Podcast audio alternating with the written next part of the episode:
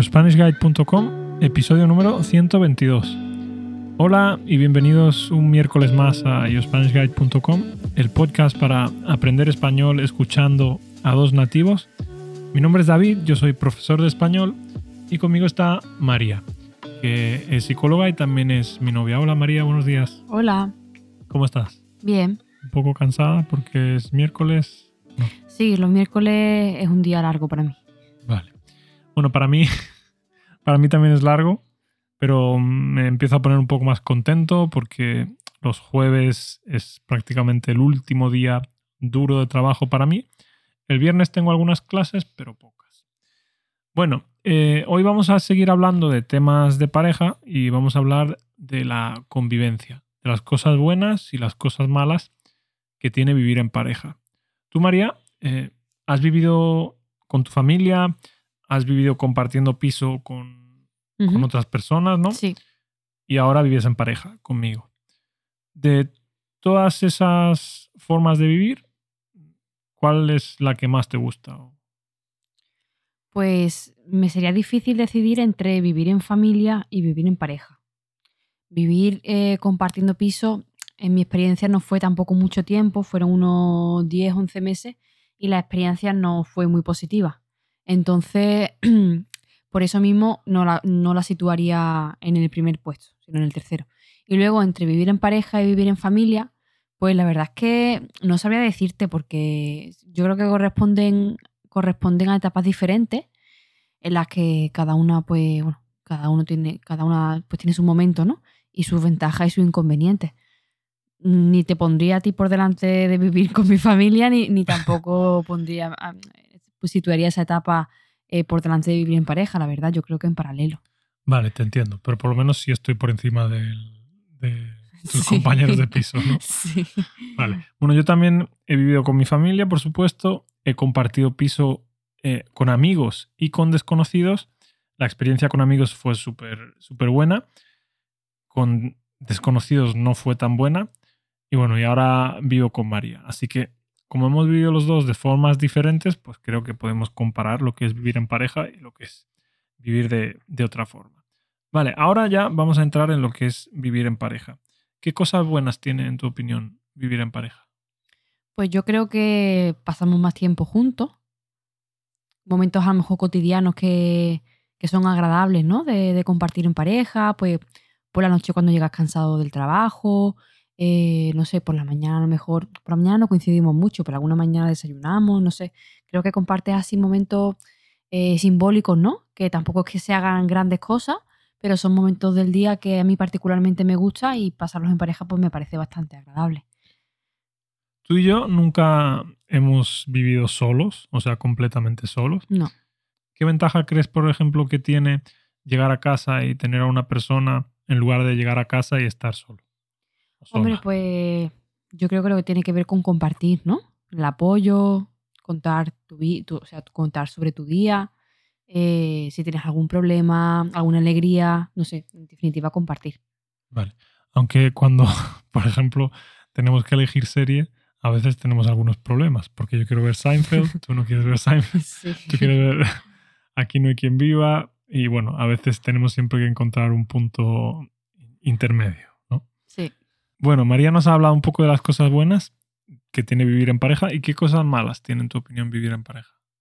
Las mismas cosas negativas que tiene compartir piso con amigos. Es decir, todo lo que tiene que ver con lidiar o tolerar manías del otro, costumbres diferentes, criterios diferentes.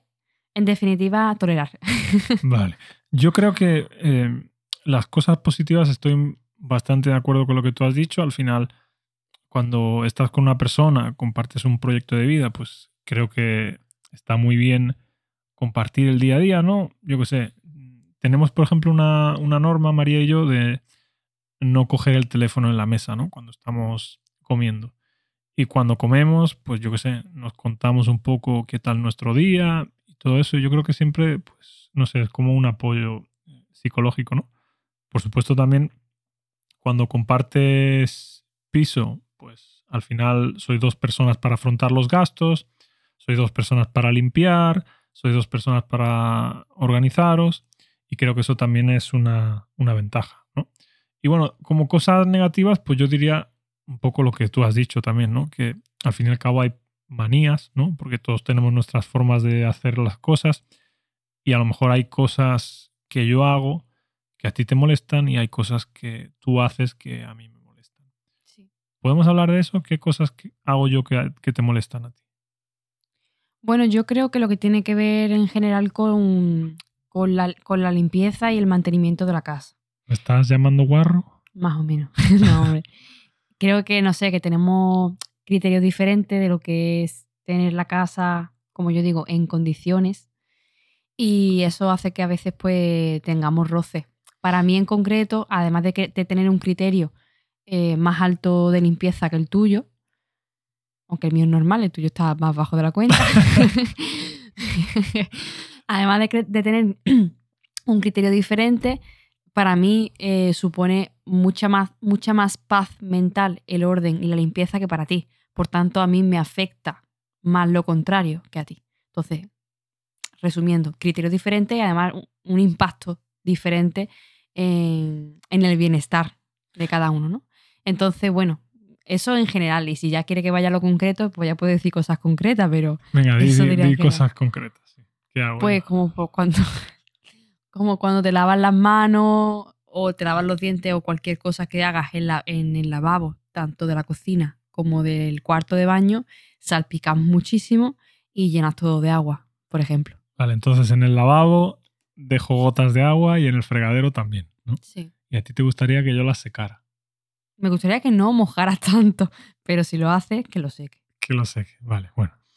Eh, bueno, voy a comentar yo cosas que me, que, me molestan de María también. Di una, que yo he dicho una. Vale, pero antes, antes de nada quiero decir, en mi defensa, ¿vale? Quiero decir que yo no soy un guarro, simplemente que María es muy tiquismiquis con la limpieza. Una persona tiquismiquis en inglés creo que se dice fácil, ¿no? Si no me equivoco. Es una mm, persona que... No tengo ni idea de cómo se dice tiquismiquis. en inglés, ¿no? Bueno, un, un tiquismiquis es una persona que... Tiquismiquis, un sinónimo de tiquismiquis es delicado o delicada. Eso es, una persona muy delicada. Y yo no soy muy delicada. Y María, por ejemplo, eh, o sea, María tiene unos criterios de limpieza mucho más altos que, los míos y yo intento ver todo desde un punto de vista práctico, ¿sabes? Por ejemplo... Un punto de vista práctico de no hacer. por ejemplo, la mampara de la ducha, eh, María quiere que cuando termine de ducharme... No. Sí, sí te gustaría. Me gustaría, pero no entiendo que no es... que no se puede pedir eso. Vale, voy a explicar lo que es porque si no la gente no va a entender lo que es. A María le gustaría que después de salir de la ducha, siempre quitara las gotas de la, de la mampara con un. Cómo llamará ese, ese aparato. limpia cristales. Con un limpia, con un limpia cristales, sí. Con una, un aparato que sirve para retirar las gotas de la mampara. ¿Vale? La mampara de la ducha es como la pared de la ducha, para que os hagáis una idea.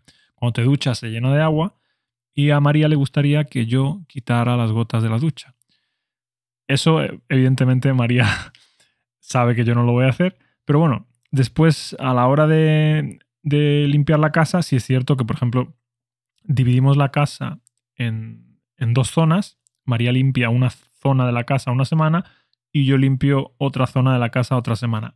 Y ahí he, de decir, o sea, debo admitir que tiene razón. María es mucho más estricta con la limpieza, retira los sofás, eh, saca las cosas de los armarios para limpiar todo en profundidad. Y yo no yo hago un poco más limpieza de mantenimiento. Y además de eso, entre semana no hace nada. Eso es, entre semana no hago nada. Yo limpio a fondo una vez a la semana. Bueno, a fondo. Acabas de decir que no es a fondo. O sea, hace una limpieza superficial una vez a la semana y luego entre semana no coge la escoba ni para mm, apoyarse como bastón. vale, es verdad entre semana no limpio, pero bueno, porque trabajo mucho y al final, pues, no sé, tengo otras prioridades. Pero mi casa ideal sería una casa que tuviera un robot rumba que limpie todo de forma automática y todo muy. María, di la palabra que me gusta a mí tanto. ¿Cuál es? Muy diáfano. Eso es. Todo muy diáfano para que sea muy fácil de limpiar. Esa sería mi, mi, mi, casa, mi casa ideal. Bueno, vamos a cambiar un poco de tema y vamos a hablar de las cosas que hemos aprendido en estos ¿Cuántos son? ¿Casi dos años ya? En julio, dos años. En julio, dos años. O sea, un año y pico largo, ¿no? Vale, ¿qué, qué cosas has aprendido tú de vivir en pareja en este tiempo? Pues yo diría que es muy importante la comunicación, es decir, no guardarte las cosas que te molestan. A ver, como llegar a un equilibrio entre comunicar lo que es debido en el momento oportuno sin irte a los extremos, es decir, ni guardarte las cosas ni decir cada cosa que te molesta. O sea, un equilibrio entre decir lo que te molesta y ser un poco tolerante también, ¿no? Y entender que no todo tiene que ser como a ti te gusta, ¿no? Y y no, y no todo tiene que decirse en voz alta tampoco, ¿no? Vale, por cierto, no, no, no te he dicho lo que me molestaba. No lo he dicho aquí. Lo voy a decir. Ah, Eh, no cierra no cierra ni un puto producto. O sea, no, no cierra. digas puto. vale. Bueno, puto es como fucking, ¿vale? Nosotros en España lo, lo usamos así. No cierra la, el tubo de la pasta de dientes. Eso es mentira. A veces lo cierras, pero a veces no, no lo cierras. el- si cierro algo en esta vida, es el tubo de la pasta de A veces dientes. no lo cierras. Te lo digo yo porque a veces voy detrás y lo cierro. No cierra los champús, no cierra los geles, Eso es verdad. no cierra la, ma- la- la mascarilla, no cierra La los- mascarilla sí la cierro. la mascarilla, no la cierras Sí, bien. La cierras, Bien, pero no bueno. bien. No, y además la mascarilla es pringosa, ¿sabes? O sea que cuando yo voy a cerrarla detrás se me llenan las Pues manos. no de la esa- cierres si tú no la usas. Me da mucha rabia. También deja abiertas las especias, el orégano. Eso es mentira. Es verdad. Eso es mentira. Es verdad. No, eso Tú- no es verdad. Tú las cierras, o sea, tú cocinas, lo dejas todo abierto, te vas a Ah, comer. y eso sí, después, y al después rato- lo cierro. Claro, o sea, pero las no es cosas que la se deje, secan. pero no, no la dejo abierta permanentemente. Las La- especias. Pero las cosas se secan, María. Pues si son 10 minutos lo que tardo en comer. o 10 minutos, a lo mejor es una hora y media, porque a lo mejor te sientas después de cenar, estamos viendo la tele y tú no haces Eso no ocurre. eso. Pero bueno, dicho esto, en general yo creo que nos llevamos bastante bien, creo que tenemos no sé, un equilibrio en la casa, aunque María siempre me dice que ella hace más cosas que yo, es, es, es verdad también, porque es más estricta que yo, pero bueno, en general creo que tampoco soy un hombre del siglo XVIII, ¿no? Yo creo que hago bastante en la casa, ¿no? Mm, No lo suficiente. No lo suficiente, dice. ¿Qué, qué más te gustaría que hiciera?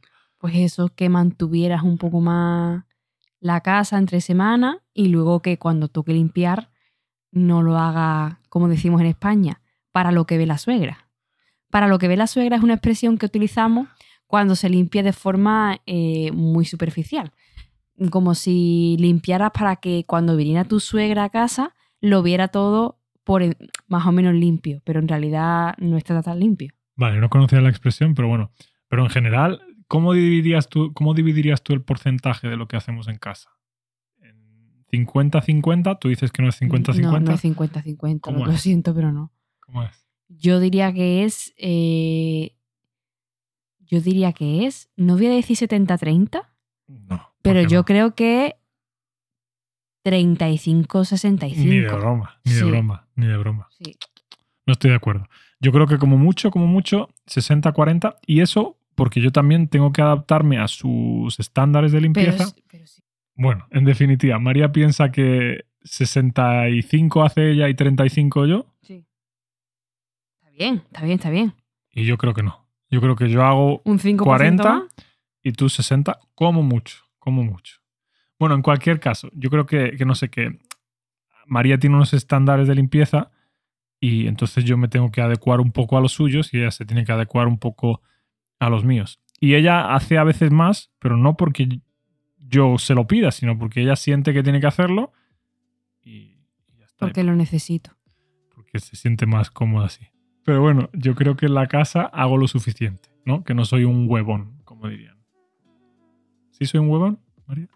No estoy de acuerdo con la primera parte. Creo que no haces lo suficiente. ¿Que eres un huevón? No. Por los pelos. Bueno, pues soy un machista del siglo XVIII. No, te pongas dramático. Bueno, eh, chicos, en cualquier caso hemos llegado al final. Muchas gracias por, por escucharnos. Y bueno, quiero agradecerle a María también porque ella eh, tiene un montón de, de cosas que hacer durante el día y el hecho de ponerse aquí a grabar conmigo pues es algo que no cobra, que le cuesta esfuerzo y que a mí me ayuda un montón y estoy seguro de que, de que a vosotros también. Así que muchas gracias, María. No, es un placer. Por cierto, he recibido un montón de feedback y la gente está muy contenta con, con escuchar dos acentos diferentes y la gente también eh, está contenta contigo y normalmente me escriben muchas personas diciéndome que, que están de acuerdo con tus opiniones. Así que está bien, ¿no? Ah, pues muchas gracias. Os mando un abrazo y un beso. Y bueno, eh, muchas gracias a todos vosotros por escucharme también, por escucharnos en este caso. Y bueno, muchas gracias también a vosotros por escucharnos. Si queréis clases de español individuales o grupales, o si queréis tener acceso a la transcripción de este y de los demás episodios, podéis visitar yospanishguide.com. Vale. Muchísimas gracias, que tengáis bueno, que tengáis un feliz miércoles y nos vemos mañana con otro tema interesante. Adiós.